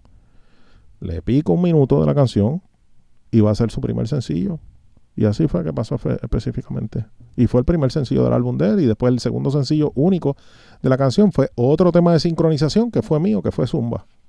Ya, Ya. bro, qué Sí, palo. con esos dos temas en realidad yo he hecho mucho más que con los otros temas. Y el de Zumba también fue, fue También. igual. Porque Sí. se lo cogieron para, para, para Zumba como No, tal. no, llamaron para eso. Necesitamos un tema para esto. O sea, ustedes hicieron ese tema por eso. No Correcto. existía el tema antes de que se lo No, dieran. no, y yo le puse Zumba por eso mismo, porque no había no, no había una canción que se llamara como, como la compañía de fitness. Cabrón. Ya. ¡Wow! No, y que, y que al final tú tienes que también ver como que, ah, que no, no te vengan, ah, no puedes usar el nombre. No, porque ya ahí hay, ya había una persona de editorial que fue la que nos llamó, este, para entonces, para cumplir con ese propósito en- particular. Sí, entonces yo básicamente, pues, de- dentro de lo que había hecho este Don, pues, pude crear ese, eh, ¿cómo te digo? Ese in-between donde una canción de Zumba podía ser utilizada para la radio y charteamos número uno, número dos en la, este, con el tema. Y ahí de verdad viste el power de la radio. Sí, ahí sentí el El poder. Ah, ahí, ahí sí, eh, tú tienes ASCAP o- ASCAP, estoy ASCAP. con ASCAP, sí, siempre he estado con ellos. y te dieron un premio, ¿verdad? De seguro por Top Earner. Ya tú sabes. Ah, sí, sí, sí. Y cuando pasan cosas así grandes, todo el mundo tiene su, su reconocimiento. Qué duro. ¿Y los Grammys, cómo llegaste a ellos? Asimismo, fue mejor álbum ese año 2012. Gané los dos premios más altos de la categoría urbana. Pues, pues, lo que vi en ese tiempo, pues fueron los dos. Mejor canción urbana, que fue Hasta que salga el sol. Y mejor álbum, que fue Meet the Orphans este, 2. ¿Te acuerdas del año 2012. 2012? 2012, Wow. sí. Wow, sí. Qué duro. Sí, súper brutal. Una experiencia súper brutal. Compartes con mucha gente que son unos gurús, unos Jedi, tú sabes. En la parte me encanta la Academia de los Grammy. Me encanta, hay mucha confusión con respecto a eso, pero eso son otro, otra conversación más. Pero habla un poquito de eso. No, no, en realidad, en realidad me encanta la Academia de los Grammy porque en- eh, la gente tiene, hay mucho misconception. Al final, vuelvo y les repito, es educar a la gente. Ya. ¿Me entiendes? La Academia de los Grammy no premia porque la canción le metieron tanto en marketing este, ah, y, y sonó tantas veces y llegó aquí. Ya. No, no. La Academia de, los, ah, de, de las Artes. ¿entiendes? Y eso, por ejemplo, ustedes hacen, tú eres un miembro votante sí. y ustedes hacen reuniones eh, para escuchar o, Se hacen reuniones, sí. O, o- o la mayoría del tiempo cada uno lo hace individual. No, individual, tú tienes, ya cuando tú eres un votante de la Academia, pues obviamente tú escoges en realidad en esa parte, pero pues sí pasa por un proceso las canciones. Tú sabes dónde y les dan unos guidelines a seguir o algo así. Eh, bueno, lo que pasa es que eh, realmente lo que estás evaluando es el arte. Entonces, tú, tú, tú metes una guira en, en, qué sé yo, en una guira y una tambora. Papi, no lo trates de meter como un, como un bolero, porque no es un bolero. Pero está, ha está pasado, fusionando. ha pasado mucho que, que ponen cosas donde no tienen que ir y te, te toca votar entre esas cosas o ustedes como miembros votantes tienen unos derechos de como que mira esto no puede ir aquí pum. Eso es otro, eso es otro comité. Eso es, eso es ellos allá. tú So, eso pasa un proceso primero antes de ser evaluado antes de entrar a las categorías Exactamente, sí. sí. Pero eso es otra, otra gente. Ok. Got it, got it. Y entonces, para poder, o sea, uno vota, te llegan como que unas categorías, son limitadas o son un montón de canciones. ¿Cómo funciona eso? de- ellos de han ido, ellos han ido, no, eso tú tienes, hay unas fechas en el año que tú tienes un límite para someter Ajá. el, el proyecto como tal. Este, y entonces obviamente, pues dependiendo este si lo haces o no, pues entonces tienes la capacidad de, de pasar por el proceso para las eh, eh, para las nominaciones. Y ya cuando nominan, pues entonces se hace otra votación para entonces escoger, tú sabes. ahí. ¿Y quiénes son los que nominan? Eh, bueno, los no que deciden cuál no- van- cuáles van a ser los nominados. Eso lo escogen ustedes. Eso, bueno, no, porque tú vas a votación. Antes de cuando tú vas ya lo que ves por televisión, los nominados son, pues obviamente, pues dentro de las votaciones, cuando tú. A los más puntos que tengan. Correcto, sí, Ah, ellos ok, tienen. Su, su manera de cómo evaluar eso y, y y deciden. Pero sí pasa por un proceso largo, son un par de meses. Y el ganador del Grammy, pues también es así, como que después que ya están escogidos, entonces ustedes vuelven a votar de, el ganador. Exactamente. Ok. sí. Y eso, mucha gente dice como que, ah, eso es como que una mafia, como que, ah, ustedes le están pagando a los que están allá adentro votando. Hemos escuchado eso, pero yo siento como que en verdad, no necesariamente, como que yo, yo pienso que sí la gente le gusta la música y, y tienen buen criterio. Puede haber política también. Brother, yo te voy a decir, hay una gente que ha trabajado muy duro para que la academia llegue, la latina, donde ha llegado. Y así como en lo americano, como ahora en lo latino, todas las personas que han formado parte de ese crecimiento para poder llevarla donde está, yo, ¿sabes? Ahí no, ahí no hay sistema de que si dinero, de que eso, eso no Mm. existe ahí, mano. Tú sabes, tienes que pasar por el proceso que pasa todo el mundo. Somete tu proyecto para las fechas que son y pasa por el proceso donde todo el mundo vota, todos los que son votantes, porque necesitas tener ciertos discos, eh, tú sabes, necesitas tener, cumplir con ciertos requisitos para ser parte este, de, de miembro votante. ¿Me entiendes lo que te digo? O Ya. sea, pero ahí no existe eso, brother. Pero no, no existe, porque yo me estoy imaginando como en la política, que la gente va recolectando firmas, mira, vota por mí. No, no, no, papi, yo no. por mí". No, no, lo que yo sí puedo hacer es decirte, te envío un link y te envío las canciones que yo tengo nominadas este año. Y si tú eres miembro votante, pues tú votas por las que tú quieras. Tú dices, contra, pues yo voy a apoyar, voy a apoyar a Rey lo que él hizo este año. Pues pum, votas por ella. Obviamente, si tú tienes cosas nominadas, votas por las tuyas. Y si queda un espacio en otra categoría, pues votas por ¿Me entiendes? Y tú vienes, mira, coño, pásaselo al brother, pan, y el, el- el brother es mío.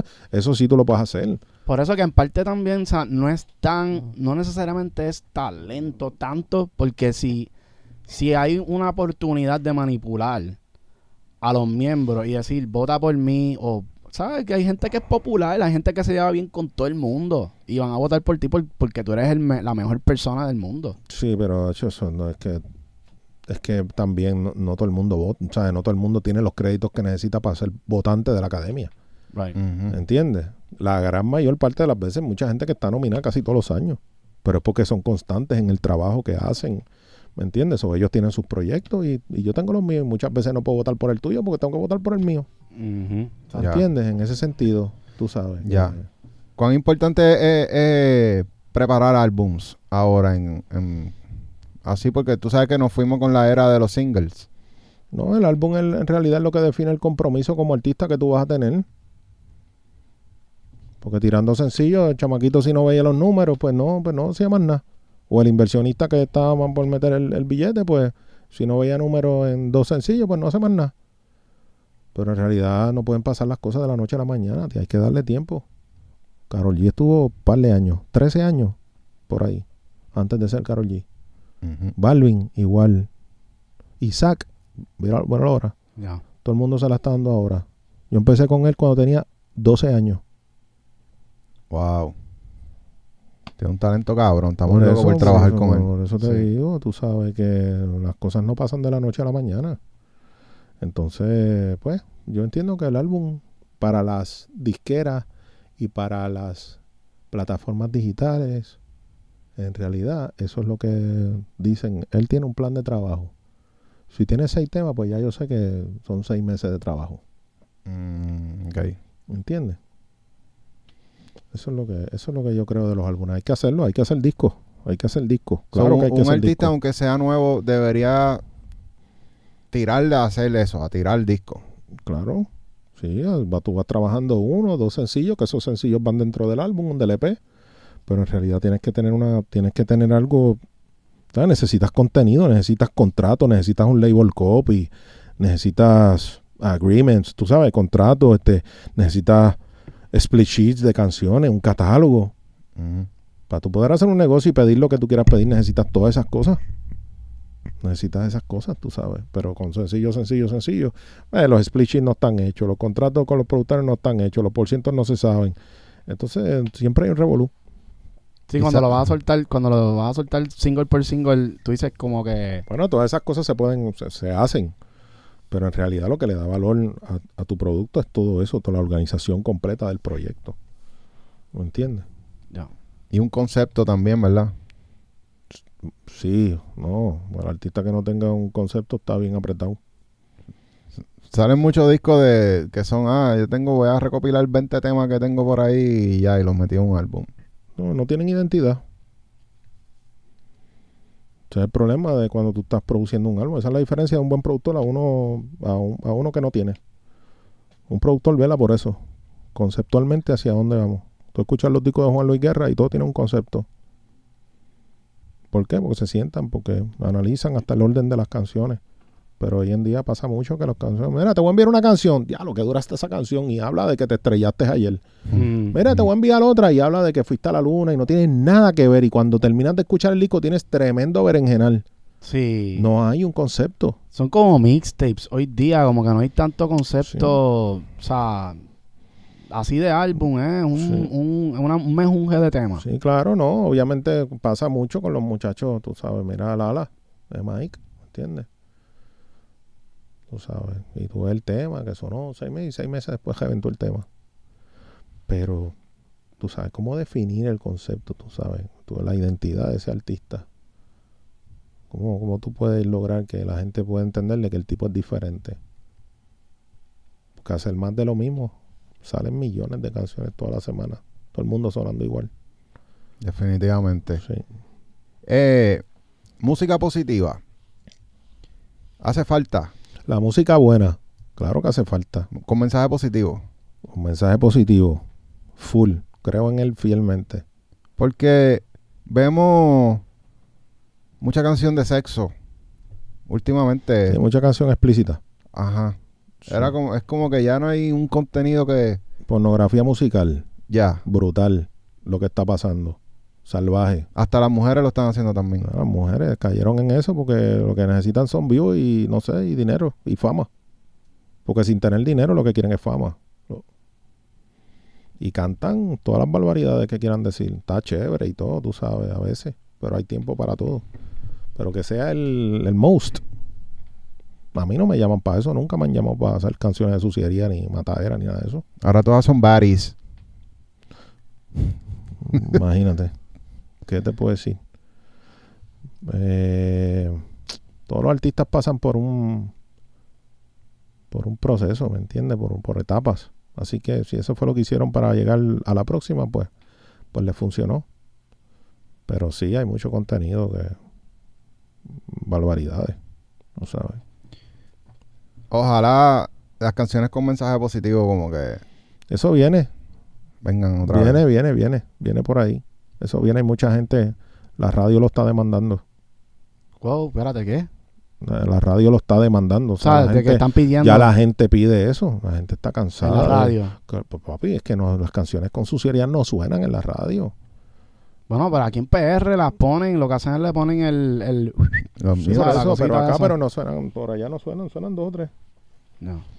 Sí, pero ya la gente está pidiendo, tú sabes eso. Están pidiendo una buena letra, están pidiendo unas buenas melodías. Tú sabes, musicalmente. Chacho, si no cambian y se quedan en lo mismo, no pasa nada. ¿Me pueden mencionar ustedes a mí de dónde están saliendo los últimos artistas? Bueno, de mundiales o de PR. De Eh, no, no, de PR no, o sea, los artistas, los top artists ahora mismo. México, No, Chile. No, no sé, ajá, México, Chile, ¿qué más me pueden decir? España. Brutal. ¿Qué otro país? Colombia, Ya, Colombia y, Brasil. eh, Argentina Hay también. de todos lados, son De todos todos lados, de o sea, todos ya lados, no es, ya no es de todos lados. Entonces nomás. le digo, mira, puertorriqueños, este, Corillo, ¿qué está pasando? ¿Está todo el mundo en la suciería? Nos pasan el rolo. Ya. Claro. Si, si no hay que ser científico, astronauta, no hay Ya que ser están para haciendo más chavos que los boricos, de seguro. Claro. Han dormido en las pajas. Con las cancioncitas lindas. Nada, fresita, pues papi, sigue cantando. ¿Entiendes? Hay espacio para todo. Tú puedes poner tus cosas picantes. No te estoy diciendo que no las hagas. Pero no puede ser el most. Porque mientras todo el mundo sigue en el most y lo que pasa aquí mismo en el 100 por 35, hay cuatro cantando a lo que la gente quiere escuchar. Ahí está aprobado. Búscate los charts. A ver cuántas canciones son los del patio. O qué tipo de contenido son los top charts de Apple, de iTunes, de, de- de- de Spotify. ¿Entiendes? De, ¿sabes? Lo, lo que está en tendencia.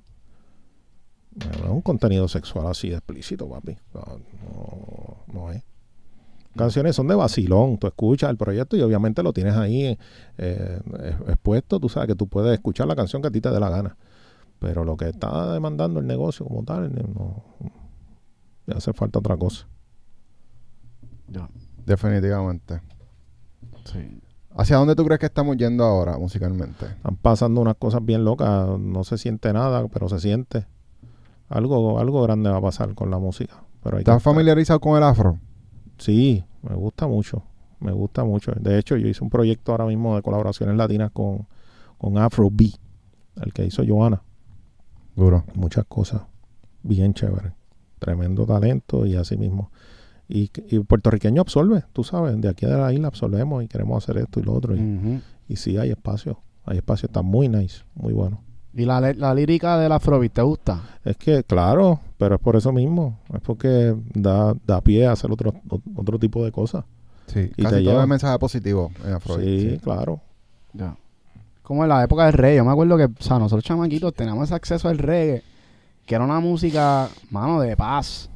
De como que vamos a pasarla bien, vamos a, o sea, vamos a estar aquí todo el corillo. No, y se puede bien. cantar, y se puede cantar de todo con También, afro, ¿me entiendes? bailar. Y Correcto, pero es, es eso mismo, el vibe. Pero sí, es como les dije, o sea, no, no se trata como de géneros ni, ni, ni de conceptos, o sea, se trata como de tener un balance, ¿me entiendes? De tener un balance.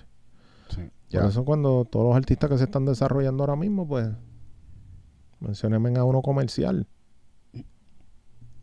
Mm. Son muy pocos, muy pocos. Entonces no, no, no se la damos en el patio. No, aquí te miran mal si tú sales con algo Eso es, lo, tropical. eso es lo que yo te quiero decir, ¿me entiendes? No se la damos en el patio y le metemos el pie al del patio, sin embargo, el que está afuera, que se hace grande en menos de lo que tú estás, en menos tiempo de lo que tú llevas, es por eso, es por eso mismo. Es que aquí se está apostando, o sea, si nosotros lo vemos, que aquí se le está apostando mucho, por ejemplo, al trap. Aquí ahora mismo eso es, la próxima ola es trap, trap, trap. Otra vez. Sí. Pero trap, otro flow. Pero es más trap R&B. Y yo pienso Sí. que es mejor. Eh, claro, mejor. porque, pero es por lo que les estoy diciendo, porque si no hay un cambio Ya. a, a lo más musical, pues no, no va a evolucionar, ¿me entiendes? Sí. Definitivamente la letra debería, puede mejorar mucho, mucho. Tiene que mejorar mucho. Hay que sentarse, analizar, tú sabes, contra, que haga sentido lo que estás cantando en el verso, en el coro. Tú sabes, melódicamente, uno analiza las cosas, pero bueno, siguen pasando fenómenos por ahí. ¿A ti te pasa cuando estás componiendo una canción que, que piensa en, en el ADD del listener? De cómo, La cu- retención. cuánto, reten- cuánto retention voy a tener con esta canción. Yo siempre me he distinguido por los intros y los, los coros. Yo siempre mis canciones tienen coros grandes. Yo soy fiel creyente de que definitivamente en el intro tiene que capturarte y el coro tiene que explotar. Tú sabes. Este, pero sí, definitivamente. Definitivamente, bro. Los cambios, los cambios de, de patrón melódico, como que cada cuatro compases o cada ocho compases Hacho, yo cambiar no- un... Yo nunca estoy ni pendiente ni a la cantidad. ¿Cuánto hay? 12. ¿Cuánto? 16.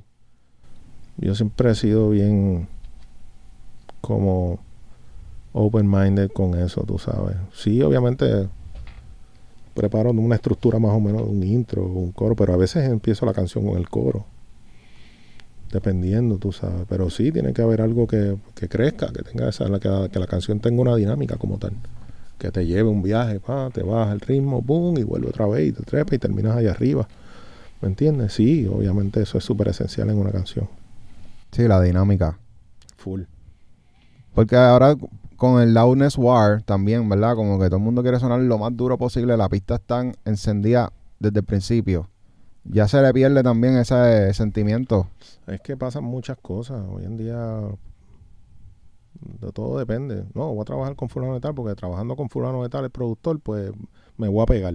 Esto a veces es bien loco, tú sabes, las cosas que pasan hoy en día. Entonces, como es el productor con el que te va a pegar, pues entonces la, la música suena más dura que el artista. Y, y aparte de eso, Ujú. pues sí, tú sabes que empieza en high up tempo todo el tiempo, bum, bum, hasta el final. No sé, brother, todo depende del género. En realidad, todo depende del género y de lo que esté pasando en el momento. Ojo te digo, tú sabes, es un wave. Go with the flow. Tú sabes la canción de Cool and the Gang, ¿verdad? El Celebration. Ajá. Esa canción, pues, cuando tú estás celebrando algo, lo primero que te viene a la mente es poner esa canción. ¿Tú crees que eso hace falta en la música? Más canciones que definan momentos especiales que tú O triggers. you. sea, realmente cuando uno crea una canción, eso es lo que uno quiere, que la gente se identifique con ella. Eso tú, tú lo tienes en perspectiva todo el tiempo. El que escribe una canción sin, sin eso en la mente, no, no creo que, que tenga sentido lo que esté haciendo en el momento. Tú dices el de retener, que, que la persona que esté escuchando pueda retener. Full, full, full. Por eso es que hay mucha canción que no es tan buena hoy en día. Porque nadie se Ujú. acuerda de nada. Ujú. Sí. Mucha letra y en verdad no dijo nada. Está todo el mundo diciendo lo mismo en las canciones. con y también mucha, melodías. pa- y mucha palabra también. Me he dado cuenta que como que... O sea, por lo menos a mí como oyente, yo soy más melódico. O sea, a mí me gusta como que escuchar melodía. A veces yo, la letra es lo, lo último que escucho porque estoy disfrutándome la música. Y siento que se me hace más difícil hoy día aprenderme las canciones y que se me queden en la mente por el hecho de que como se adoptó el formato de el rap, de reggaetón, de trapear, de mucha palabra, taca, taca, taca, taca, como que ya yo siento que sea, los temas, eso mismo, como que no, no los retengo. Less is better. Tú sabes. Yo siempre me gusta mucho más simple las cosas. Le da un poquito más de espacio de, de la persona a probarse en que es versátil. Tú sabes, tú puedes rapear rápido y de repente cambiar de la manera que rapea. Pero si te quedas pegado, tú sabes, dependiendo, a menos, tú sabes, si es lo que hizo, lo- si es lo que hizo reconocer ese, ese artista en particular, sí, pero no puede ser el most para todo el mundo porque le funcionó a él, no, no necesariamente le va a funcionar al otro. Ya. Pero sí, definitivamente, o sea, to- todas esas cosas.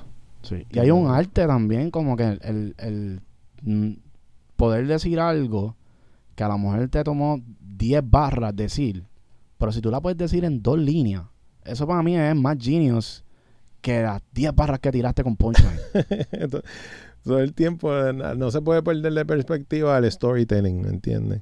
Y hay mucha gente que no escribe así, pero tú tienes que contar una historia, debes de contar una historia, tú sabes. Ahí está, yo creo que el secreto de cómo la gente puede quedarse escuchando. Quiere saber qué es lo, qué es lo último que dice el, el bridge del coro o el segundo verso. Déjame ver si termina la historia. ¿Me entiendes? Yo creo que eso es súper clave, súper esencial para eso. Duro. Sí. ¿Qué consejo tú le das a los artistas y productores nuevos que están buscando información? Información ¿Algún consejo que tú le quieras dar? este que escuchen lo que hacen una y otra vez, una y otra vez. Grabaron y no lo suelten así, escuchen, hagan brainstorming, este, rodeen de gente que en realidad sepan lo que hacen y cuando tengan una duda, pues le den una contestación bastante acierta de, de lo que, de la duda que tienen, este, que sean constantes, este, que hagan las cosas siempre intencionadas, con una intención. Si vas a escribir una canción que hable del sol, describe el sol, como cuando amanece, cuando oscurece, cuando está a la mitad del día. O sea, que, que haga sentido lo que están haciendo, ¿me entiendes? Que no hagan cosas por hacer. Se pierde mucho de perspectiva, pierden mucho la calidad, eh, cosas desafinadas, tonos que no van, este, armonías que no deben ni existir en la historia de lo que hiciste en el momento. Entonces yo creo que sí, o sea, no es como que fuiste, hiciste una, una canción y, ah, está final. No, no, escúchala. Ya. Siéntate, tú sabes, tú, tú sabes, si se la pusieras a Puff, si se la pusieras a Jay-Z, a Kanye, Timbaland, ¿tú me entiendes? Así, o sea, que sé exigente con lo que estás haciendo. Y, y que le den todos los días, brother, todos los días, todos los días, que lean. Leyendo se aprende. Duro. Sí. Bueno, Corillo, tuvieron una leyenda aquí en el podcast. Sí. Súper agradecido, Rey, en verdad. Muy cabrón los códigos. Yo creo que ahora mismo es el este año el más código que ha tirado, la mejor Sí. introducción. O sea, podcastón esto, Corillo. Definitivamente. Mira, nosotros, nosotros soltamos los episodios los domingos a las 10 de la mañana y le llamamos Sunday Service. Sunday Service. So, el Smash Podcast, eh, en donde se hablan de los 13 mandamientos, que te envié la lista de los 13 mandamientos. Sí, lo tengo, lo tengo, lo tengo. Me senté y lo analicé ahorita con el hijo mío. Le decía, léeme eso para ir haciendo brainstorming de las cositas que tal vez los muchachos me preguntan. Y sí, Duro. Y viste como que que sí. esos puntos fuimos tocándolos poco eso a está poco. brutal, súper esencial. Este, son puntos que, que en realidad la gente tiene muchas preguntas sobre ellos, pero sobre todo quiero darle las gracias a ustedes, Smash Podcast, por tenerme aquí en mi isla, en el 100 por 35, de donde soy, de donde vengo y hacia donde salgo, brother. En realidad, a dejarle saber a la gente lo que nosotros hacemos aquí en Puerto Rico. El arroz con gandules, ¿Tú me entiendes? El pegadito, todas esas cositas. Así que gracias, gracias a ustedes. Les deseo el mayor de los éxitos. Sigan adelante, no se quiten. Muchas gracias a ti por decir presente a la comunidad de Smash Gracias a Podcast. ustedes.